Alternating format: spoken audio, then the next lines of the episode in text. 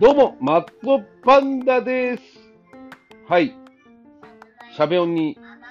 ついて喋っております。はい。テレビがついてるから、こいつを消音にします。はい。どうも。はい。しゃべ音について喋っております。はい。えーっとですね。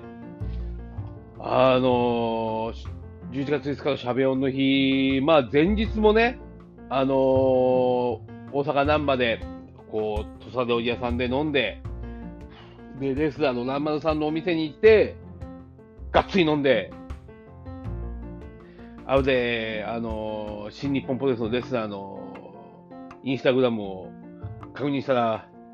グレートオーカンが来てたことが分かって、うわー、岡くん来てたんだと思って、えーえー昔、あの、アマチュア、岡選手、岡選手、大川選手が、アマチュア、大川選手がアマチュア、あ、設定合わせよう。えー大川選手の別人格の、えーあの、岡君という方がいまして、その岡君が、あの、うちの大会に出てくれまして、その時にちょっと会場ですれ違ってました。彼がパッと優勝していきましたんで、絶対ぶん投げてやると思いながらちょっとイライラしてたんですけど、あの、もう無理ですよ。絶対無理ですよ。無理なんですけど、あの、そういうことを思ってた、思ってた時期もございまして、えー来てて、あー、もうちょい待ちはよかったなと思いながらいたんですけど、あの、まあ、あの、前日の酒がたたり、プラスアルファ、えー、いつか、えー、まともな食事をとってないことを途中で気がついて、あのー、トガトガでもいい量飲んで、えー、ましたんで、久々に、えー、胃液吐きました。はい。いやいやいやいや、もう、今年50のおじさんがやることじゃねえなと思いながらもいたんですけど、えー、けどまあ、あのー翌日も10時ぐらいまでギリギリまで寝て、えー、川田町にちょっと繰り出して、やっと、次の目的地は伏見稲荷でしたんで、伏見稲荷に行くために、じゃあどうしましょうかということで、えー、川田町でちょっと徘徊して、こう歩いて行ったらですね、トガトガのこう、方に曲がる、こう、辻の1個手前のところで、1個手前だったよな。あの、こう、パッと横見たら、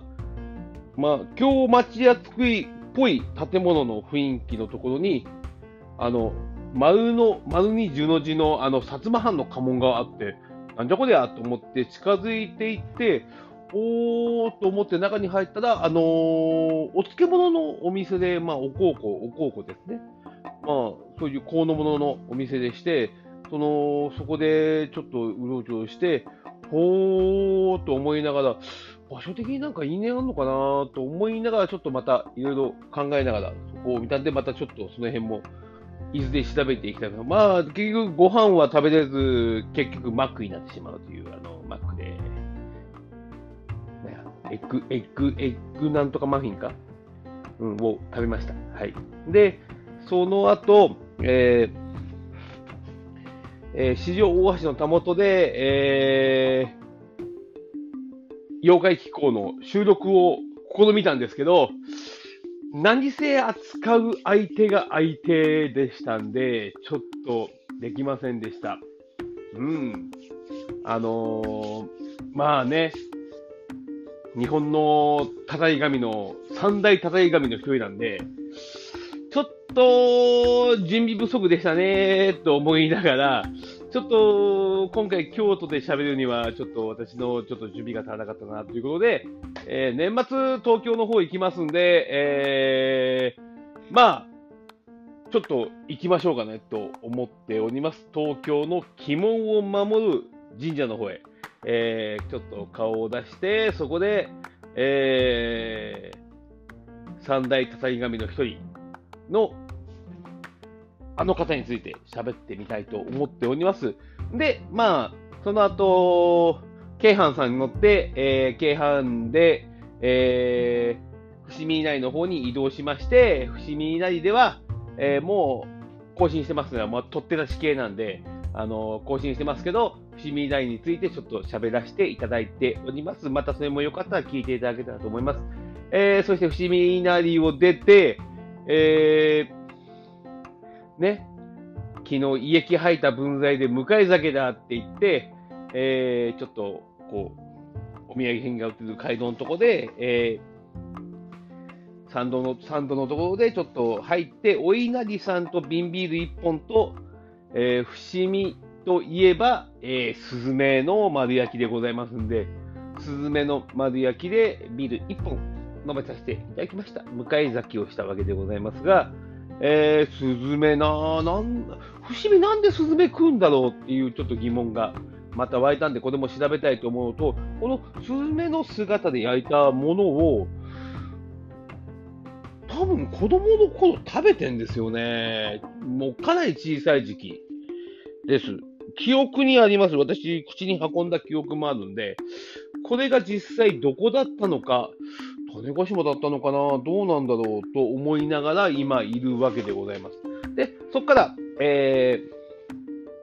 ー、京阪が、えー、そのまま、あのー、大阪の淀屋橋の方まで行きますんで、淀屋橋まで出て、えー、その間に、一生懸命ホテルを検索、検索、検索しながら、えー、やってました。うん、なかなかね、価格に合わないのと、夜ちょっとオンラインで打ち合わせをしなきゃいけないことがあったんで、えー、お部屋を買えないとちょっとオンラインの打ち合わせができないなと思いながら、えー、見つけたのが、えー、震災、千日前、え、のビジネスイン千日前という、えー、ビジネスホテルが見つかったんで、そこに入らせていただいて、5000、5200円だったかな？あのー、ちょっともうちょい安い方が良かったなと思ったんですけど、ちょっとカプセルではきつかったんで、今回はそこにさせてもらって、泊まさせてもらった。これが、またいいとこで、あのー、恵比寿橋、あの、引っ掛け橋の方の、こう、でしょ、アムザから500メートルぐらいしか離れてない場所で、なかなかいいところで、うん、あの、近くにもちょっと飲み屋街があって、ここちょっと楽だなと思いながら、今後こういうところを選んでもいいかなと思いながら、このホテルの方をを利用させていただきました。んで、まあ、なぜそう、もう一回大阪で泊まることになったかというと、えーえー、吉本新喜劇の、えー、で、今出てらっしゃる小寺真理さんっていう、あの、新喜劇の芸人さんがいまして、えー、これが不思議なもんで、えー、っと、何年か前に、えー、吉本新喜劇を見に行ったときに、もう吉本新喜劇っていうのは、一日、一日支配人っていうのをやってまして、その時に、えー、初見で見て、えー、その、もじゃなんとかっていうことを小寺まりさんがいて、写真撮って、この子誰っていうのを、確かその時ツイートしたのかな。ツイートしたな。ツイートしたんだでしょうね。で、その後に、えー、その方が、小寺まりさんが、あのー、吉本坂っていう吉本さんがあの作った、あの、なんとも言えないアイドルグループがあって、そこに、あの、オーディション出るよっていうことで、えー、あ、出るんだとかって、吉本坂をやるっていうのを情報入ったら、えー、こう、何でしょう、ツイートで、こう、来ているんで、じゃあ投票するかっていうのと、言っていいのかなそうじゃないんだよな、本当はな。えっ、ー、と、本人から DM が来て、多分このツイートをエゴサで彼女が見つけたんでしょうかね。あの、こう、来たんで、あの、こう投票してて、そこからのつながりでちょっと、あの、ショールームとか、えー、インスタの、たいあの、インスタの、あれ、なんて言えばいいんだ、を、あの、やってるところの、あの、こう、いろいろ配信ものに顔を出したりしてて、えー、今回、あの、月一コテラっていう企画をやってて、そこに、こう、やりますよっていうので、たまたま、これも、しゃべ音があって、その後に、に情報を見つけたやつなんで、いけるな月曜日夜勤だしなと思って、そこに、えー、行くことにしました。えー、当日で、えー、ザザポケッツっていうところで、あのー、大阪の、あのー、新、あの、恵比寿橋の近く、あの、カニ道楽さんがいるとか、その、串屋の、串、串屋、串カツ屋のお父さんの看板、大きい看板があるところの、えー、ね、ね、で、く、食いしん坊太郎か？食いしん坊太郎だな。食いしん坊太郎のお人形が飾ってるところの地下にある劇場で、えー、その、月一コテラっていうトークショーをやるって私だったんで、ちょっと顔を出しに、えー、行ってまいりましたね。で、そこの、まあ、ザラポケッツっていうのも今年、今年？今年の5月に、えー、大阪にまた、あの、この前話した、その治療にしてもらう、ついでに、あの、はい、うのちをしてたら、あのリス、リスナップっていうお笑いコンビが、えー、まだ、こう、芽が出てない、えー、タレントさんたちを集めて、あの、こう、イベントで30分、30分全体、えー、5組ぐらいで30分の、あのー、お笑いのこうイベントをやって、そのリスナップさんが私一番目の前に座ったんで、私をいじるっていう状況があって、えー、あの、ちょっとその時の会場でして、で、まあそこで、まあ大変ですよね。あのー、小寺真理さんも、あの3時のヒロインのあの、福田、福田、福田まりだったっけ？あのー、ツッコミの人ね。とか、いろんな人が、同期の子たちが出てきたもんで、ちょっと焦りもあるよと言いながら、こう、いろんなイベントを仕掛けていってる形になってるそうです。えー、やっぱり頑張りが報われるといいなっていうのと、うん、難しい、こう、自分の思い通りにいかないやはりその団体芸の新喜劇という団体のこう苦しみをいろいろ語っていらっしゃって、ああ、どのジャンルも大変だなと思いながら、えー、眺めてきました。まあ、まあ、これも一つ縁があるとこなので、えー、また、うん、どっかでいいタイミングでこう、いけたらなと思っております。えー、まあ、それが終わって、やっぱり飲もうということで、えー、そのホテルの近くの、えー、焼き鳥屋さんで、えー、酒を飲んだんですが、えー、チェックイン前にも焼き鳥屋さんで、えー、何杯飲んだんだろうね。4、5杯飲んでるんで あの、えっ、ー、と、9月4日から9月6日まで、えー、毎日生ビールを10杯近く飲ん、10杯、平均アベレージ10杯飲んでるっていう状況で、えー、過ごしました。うん、そら、ちょっとね、今週ちょっと体調悪いんですけど、体調も悪くなるよっていうところでございます。えー、うーん、エンタメというジャンルのところで、今回、また週末を過ごすことができましたんで、えー、ですね、大阪も行きたいとこいっぱいあるし、語りたい妖怪の話や歴史の話もいっぱいあるんで、またいろいろ整理しながら行きたいと思います。あのー、これ、やっぱりシャベオンとあんま関係ないんじゃないのっていう思われる方もいますが、シャベオンがあったからこそこういう風に動けたっていう風に私は思ってます。もうすべて熊さんのおかげでございます。あのー、熊さんがこのシャベオンと企画を作ってくれて、えー、そこにやはり行くべきだと自分が選択して、そこに全てを重ねて、えー、自分の、こう、何でしょう。まあ、もう分かりやすく言うと好奇心を満たすために、あの、いろんなことをやっているわけでございます。あのー、世間的には私、ダメ人間なんで、あの、自分の好奇心に正直に生きようというのが私の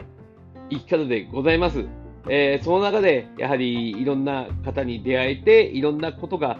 縁として繋がってきているのかなと思います。よし、もう15分ぐらい喋ってるんですけど、こう、やっぱり、あのー、だけな時間さんと熊さんがやったあの30秒のその自分テンションが上がる音楽のあれありましたよね。ちょっとで、この移動してる最中にずっとそれがね、頭の中で、俺自分だったら何あげるんだろうと思ってて、うーん、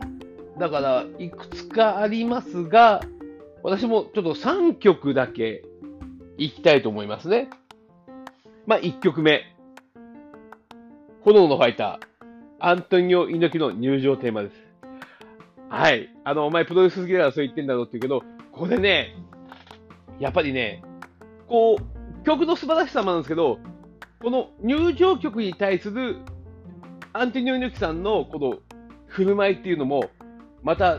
こう、すごいものがございまして、あの、レストから入って、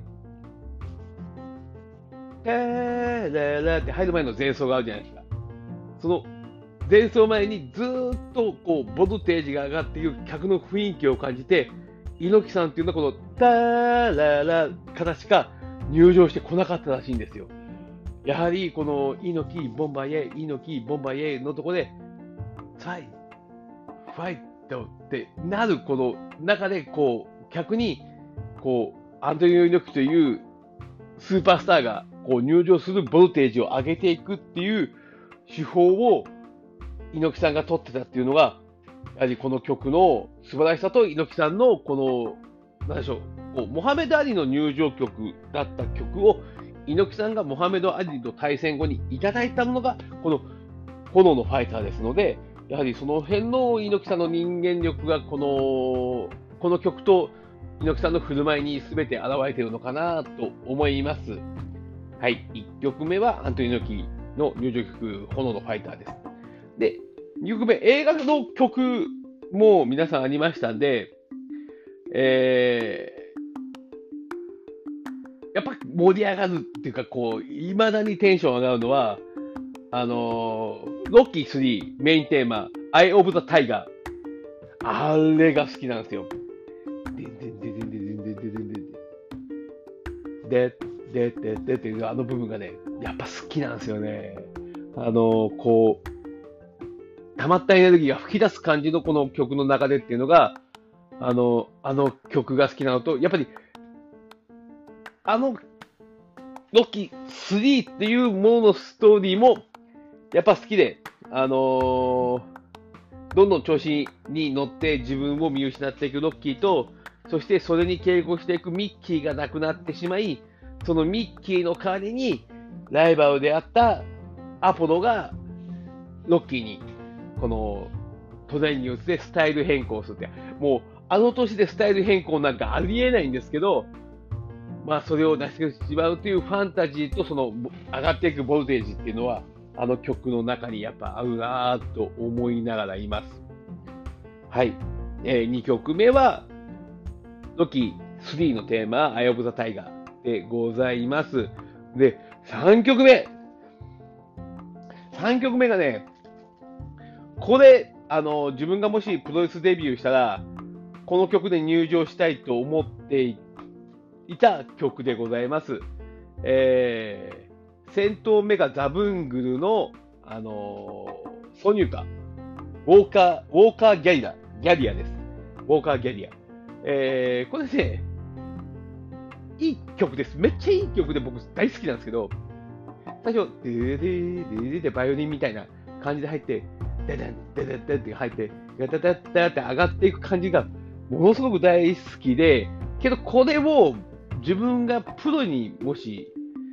なっていたとして、これを使おうとなったときに、一度お断りを入れなきゃならない方がいまして、それがマサ斎藤さんで、えー、マサ斎藤さんが、えー、なんでしょう。アメリカで、えー、ちょっとレスラー同士のもめで傷害事件になって、えー、禁錮刑を受けてしまって、えー、それから帰国するっていうところになったときに、えー、韓国ロックというあの技をマスターして帰国するんですけど、私、あの、高校時代にこれ、あの、普通にマスターして、あの、普通に、あの、えー、トルコ狩りからの韓国ロックの入り方ができたっていう、あの、わけわからんことをやってたんですけど、あの、その時の凱旋一発目の入場、入場曲が、えー、まだ当時、えー、あの版権持ったんですよね、多分テレビ朝日さんが。あの、自由に使えた、その、名古屋テレビ系制作の戦闘メーカーザブングの挿入歌を、入れてきたのかなって思って見てるウォーカー・ギャリアの入場曲でした。この曲もあの、この3曲、1曲目、2曲目は皆さん知ってると思いますけど、ウォーカー・ギャリアについてはなかなか皆さんピンとこないと思いますが、えー、ぜひ聴いていたいただけたらなと思います。これね、熊さん分かってくんないかなってちょっと思ってるんですけど、あのー、今回、あのー、なんでこんな、このしゃべ音の話をこんな締めにしてんだって話ですけど、あのいい感じで、こう、いろんな、あの、しゃべの部分のコーナーが、我々の、こう、何でしょう、気持ちをついてくるところを、うまいこと、ついてきたな、ついて、疲れたなって思いながら、あのー、そう感じましたんで、あのー、この3曲、熊さん、お願いします。あの、僕、うまく説明できなかったんで、あの、皆さんに説明しておいてください。丸投げということで、あの、丸投げさせてもらいます。えー、そして、えー、7日の朝に起きて、えー、昼、11時の、えー、近鉄特急の日の鳥で愛知県の方に帰ってきました。もう、島風、えー、賢島まで行く島風が、えー、入ってきて、その写真も撮りましたんで、えー、まあ、いずれその旅もしたいな、奈良県もゆっくり動きたいな、京都もね、やっぱもう一回回りたいなと思うんで、酷かもしれないけど、また誰かイベントやってくんねえかなって勝手に思っている段階でございます。はい。あのー、うん。まあ、今回演した人、すべての方、また皆さんと笑顔で会える日を私は楽しみにしておりますので、えー、声以外でまた皆さんとお会いできたらと思っております。以上です。ありがとうございました。